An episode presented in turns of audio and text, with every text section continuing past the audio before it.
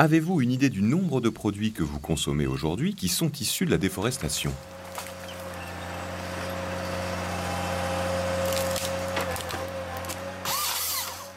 Si vous allez dans le supermarché, si vous deviez enlever tous les produits qui, euh, qui ont un lien avec la déforestation, les étagères seraient assez vides, je pense.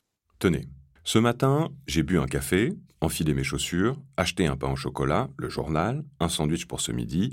En quelques minutes, et sans m'en rendre compte, j'ai participé à l'élimination de parcelles de forêt pour cultiver du soja, du maïs, du cacao. Quand on mange du bœuf, quand on va au restaurant, on peut manger des produits issus de la déforestation. Quand on écrit sur du papier, quand on achète des journaux, on peut aussi euh, consommer des produits issus de la déforestation. Donc en fait, ces produits-là, ils sont partout. Christophe Hansen et Marie Toussaint sont députés européens. Le premier est de droite, la deuxième est écologiste. Ils partagent pourtant un but commun, interdire l'importation de produits issus de la déforestation. Pour ça, ils ont dû faire face à des États et des intérêts financiers puissants. C'est une urgence absolue et donc c'est pour ça que ce texte était si nécessaire. Je m'appelle Victor de Quiver, je suis journaliste et j'ai eu envie de comprendre les dessous de cette bataille. Revivons ensemble les heures décisives des négociations pour interdire les produits issus de la déforestation. Bienvenue dans Décisive, le podcast du Parlement européen qui retrace les prises de décision cruciales pour l'Europe. Saison 3, épisode 8, 24 heures pour lutter contre la déforestation. «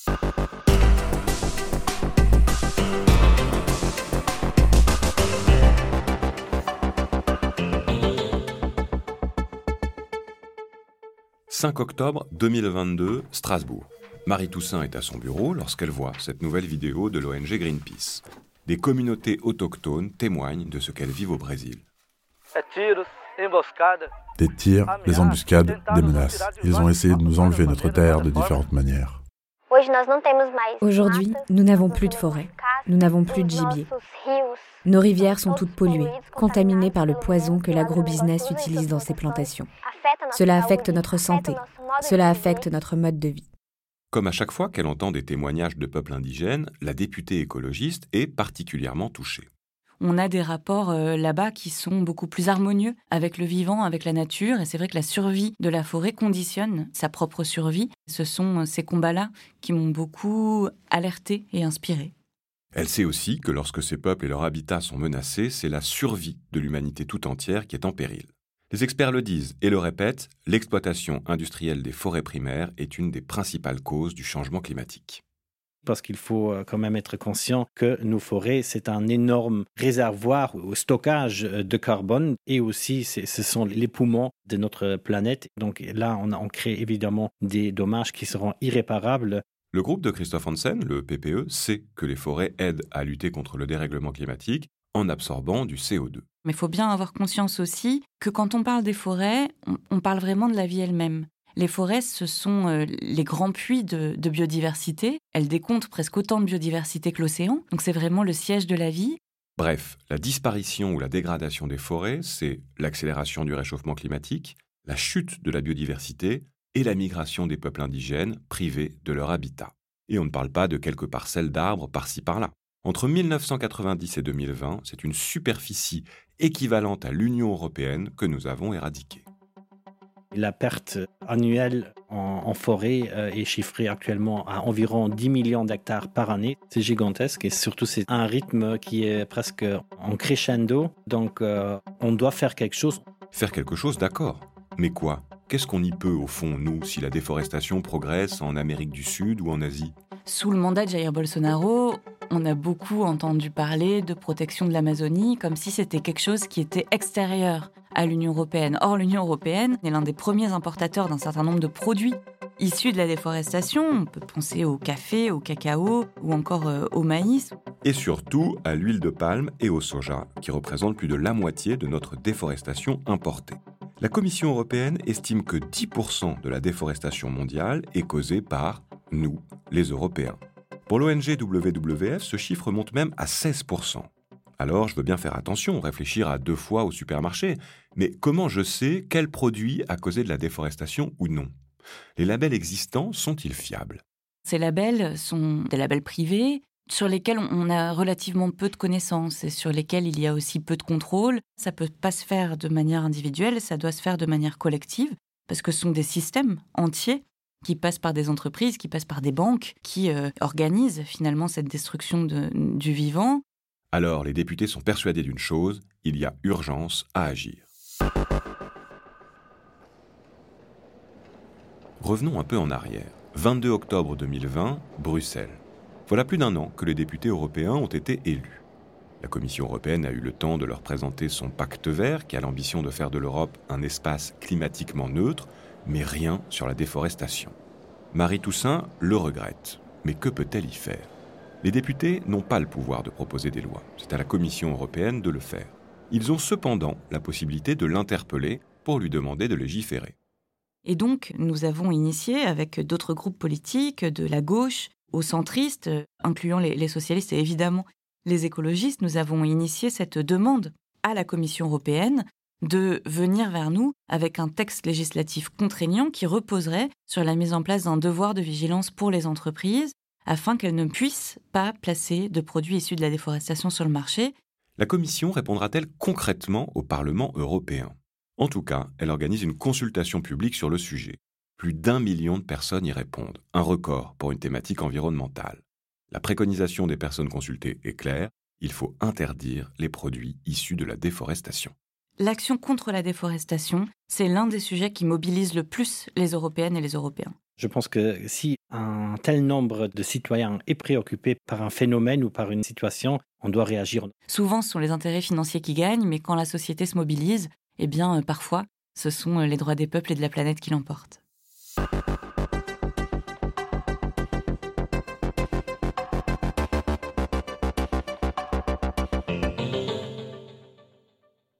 17 novembre 2021, Bruxelles. La Commission européenne met une proposition de loi sur la table. Première victoire pour les députés qui se félicitent de cette avancée.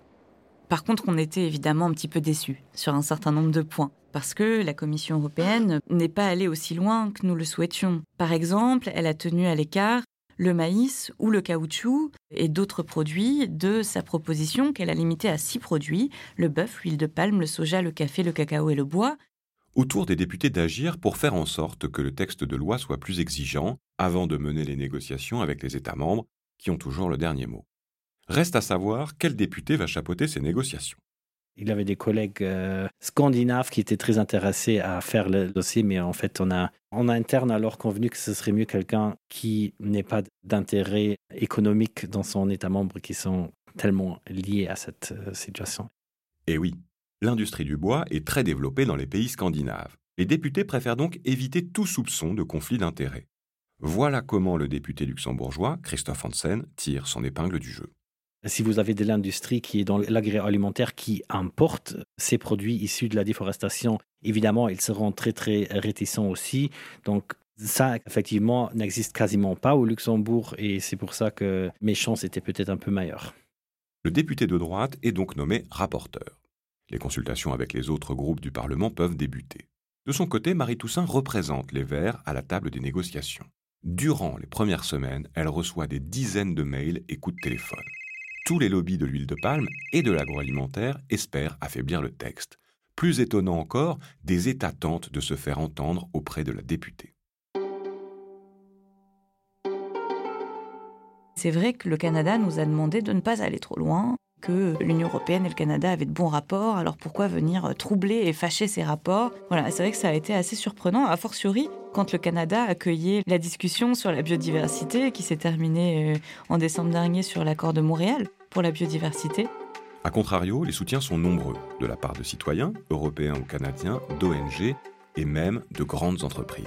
Alors, il faut bien voir qu'on a eu euh, une aide inattendue, en tout cas pour les écologistes, de grandes multinationales comme Mars ou Michelin, qui sont venus vraiment dire on a besoin de ce texte, puisque ces entreprises-là faisaient déjà des efforts pour vérifier là d'où provenaient les produits qu'ils utilisaient, eh bien les autres entreprises, fût-elles européennes ou non, devaient les faire également.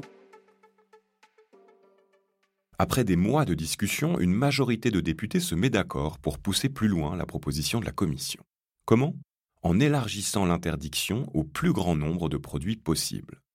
En plus du bétail, du cacao, du café, de l'huile de palme, du soja et du bois, il demande à ce que soient concernés le caoutchouc, le charbon de bois, les papiers imprimés, tous les dérivés de l'huile de palme et le maïs. Il avait quand même certaines commissions, comme la commission de l'agriculture, qui ne voulaient pas qu'il soit dedans parce que on sait qu'un grand nombre où euh, notre bétail était aussi partiellement alimenté avec du maïs importé. Il voulait d'ailleurs aussi euh, faire sortir le soja, mais à un certain moment, il restait cohérent aussi. Ensuite, les députés veulent étendre la protection des forêts au maximum de terres boisées.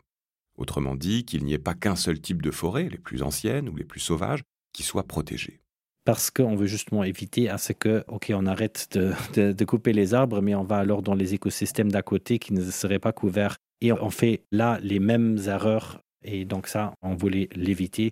Enfin, certains députés veulent interdire aux banques de financer la déforestation.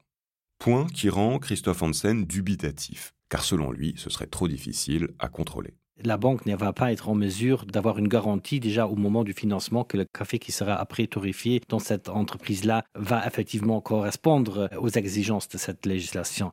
Mais le député de droite accepte de faire un compromis face à ses collègues de gauche. Résultat, les institutions financières seront bien mentionnées dans le texte. Christophe Hansen sait aussi que ce point a peu de chances de survivre à la prochaine étape. Car le plus dur reste à faire, négocier le texte avec les États membres.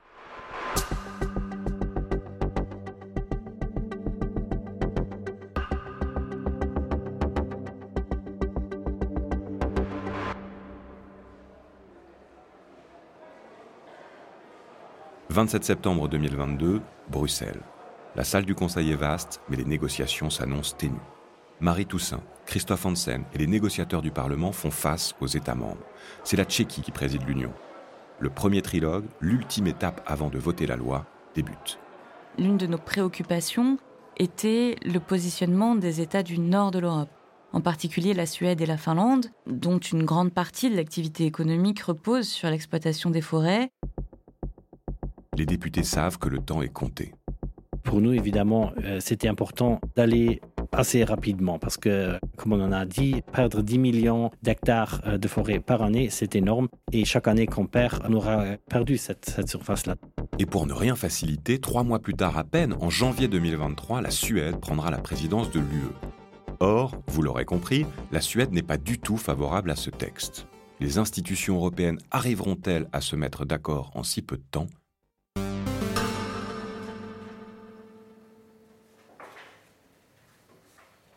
Le 5 décembre 2022, deux mois et demi plus tard, les négociations sont au point mort. Christophe Hansen décide de changer de stratégie. On s'est mis dans une petite salle, juste le commissaire, le, représentant permanent tchèque euh, et moi-même. Le député va leur mettre la pression. S'ils ne trouvent pas d'accord maintenant, leur fait-il comprendre, la fin de la présidence tchèque pourrait en pâtir, médiatiquement. Il faut toujours jouer un peu du théâtre et le coup de pression fonctionne. Chaque point est à nouveau ouvert et discuté. Le tempo s'accélère, la négociation progresse, mais elle s'enraye à nouveau. Les États refusent d'avoir à contrôler les produits importés à leurs frais. Les États membres n'ont jamais envie qu'on puisse euh, leur demander d'avoir des contrôles et des sanctions. C'est vraiment quelque chose sur lequel, sur tous les sujets, le Conseil bloque. Au milieu de la soirée, un compromis est trouvé plus le pays de provenance d'un produit est jugé à risque de déforestation, plus il y aura de contrôle. Ainsi, 9% des marchandises provenant des pays comme le Brésil ou l'Indonésie seront testées, contre 1% pour les États jugés à faible risque. Deal. Mais de quels produits parle-t-on au fait? C'est toute la question qui agite maintenant les débats. Rappelez-vous, les députés souhaitaient ajouter à la proposition de la Commission le maïs, le caoutchouc, les papiers imprimés, entre autres. Et ce n'est pas du goût des États membres. Le Conseil ne voulait absolument pas étendre le champ d'application sur d'autres euh, produits. Alors on s'est battu beaucoup du côté du Parlement pour intégrer le maïs. Euh, L'Union européenne importe 30% du maïs qui est, qui est produit dans le monde. La nuit avance et les députés sont contraints de lâcher sur le maïs. Mais en contrepartie, ils parviennent à intégrer dans la loi le caoutchouc, le charbon, les produits dérivés de l'huile de palme et les papiers imprimés. Christophe Hansen en profite pour repartir à l'offensive. Il veut maintenant convaincre les États d'augmenter les surfaces boisées à protéger pour y intégrer les mangroves et les savanes, entre autres. Là, les États membres étaient très réticents, mais on a quand même obtenu à ce qu'on fasse une révision du texte déjà euh, dans un an, justement pour couvrir ces surfaces-là également. En échange, les forêts secondaires, celles qui ont été abîmées et se régénèrent naturellement, seront bien concernées par l'accord. C'est une victoire pour le Parlement. Reste à trancher le point délicat des institutions financières. Faut-il interdire aux banques le droit de financer les projets liés à la déforestation? Sur le secteur financier, bah là, ça a été beaucoup plus compliqué. Voilà, le Conseil ne voulait rien entendre. Donc, ce qu'on a obtenu, c'est que la Commission vienne avec une évaluation, pas l'année prochaine, mais dans deux ans. À 3h30 du matin, les négociateurs du Parlement européen et du Conseil s'accordent sur l'ensemble du texte. Le règlement sur la déforestation est prêt à être adopté.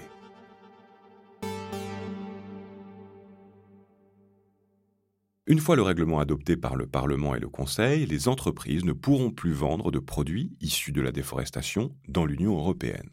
En cas de non-respect des règles par les entreprises, l'amende pourra atteindre jusqu'à 4% de leur chiffre d'affaires. C'est un accord historique, euh, très clairement. Les ONG comme Greenpeace parlent d'une avancée majeure pour les forêts. Mais elles s'inquiètent encore pour le sort des peuples autochtones. Certaines terres boisées, comme celle du Cerrado au Brésil, sont largement détruites par les cultures de soja et ne sont pas, pour le moment, concernées par cet accord. Mais même si ça ne va pas assez loin, c'est un texte majeur, un texte d'autant plus majeur qu'on a des dates de révision de ce texte pour pouvoir l'améliorer, des dates qui sont proches. C'est un héritage politique qu'on laissera à la génération future qui est quand même assez impressionnant et c'est vraiment une première d'avoir un, tel impact euh, sur, euh, euh, sur, la, sur la déforestation globale. Et personnellement, je dois dire que je suis assez fier du, résultat.